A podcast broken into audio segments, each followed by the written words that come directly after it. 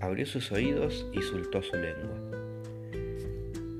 En Marcos 7 podemos leer uno de los primeros símbolos que recibimos en la fe cristiana, la fe católica,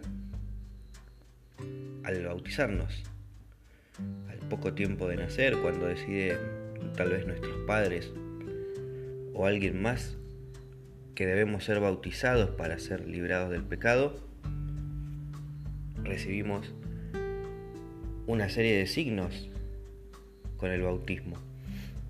Y el último en el rito, ya cuando está terminando la ceremonia, es la efata.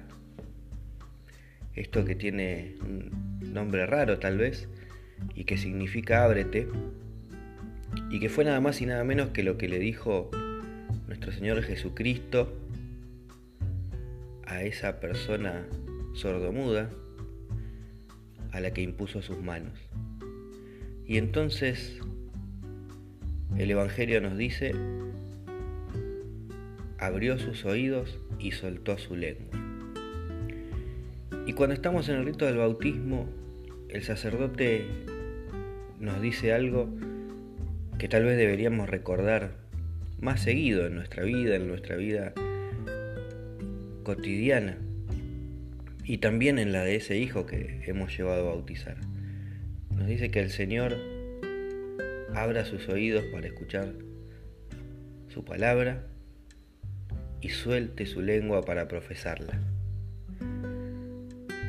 ¿Cuántas veces, pese a profesarnos con fe cristiana, a llevar un crucifijo en el pecho, un rosario, nos olvidamos de escuchar la palabra de Dios. Nos olvidamos de dedicarle un tiempo al día a esa palabra. Esa palabra que abre milagros. Eso que el sordomudo no escuchaba y que a partir de que Jesucristo le impuso sus manos empezó a escuchar porque abrió sus oídos a la verdad, a la verdad divina. Y también puede que nos olvidemos de soltar la lengua, pero no soltar la lengua con malas intenciones o tal vez exaltados.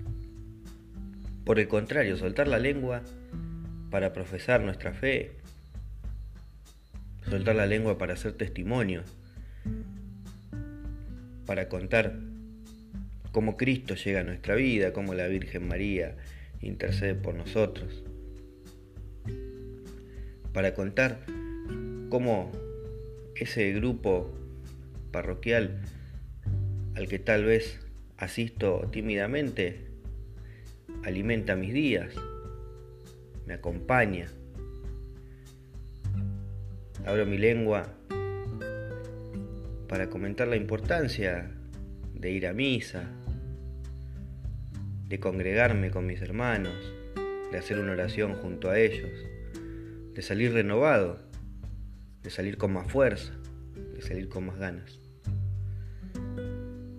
Pidámosle hoy al Señor que así como abrió los oídos y soltó la lengua del sordo mudo,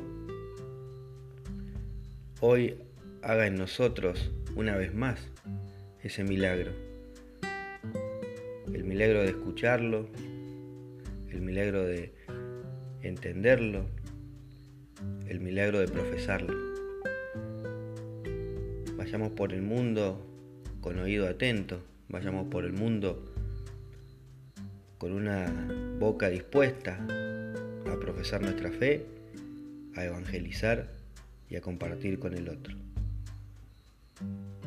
Que el Señor nos bendiga, nos proteja, nos ilumine con su luz y nos lleve al reino eterno. Amén.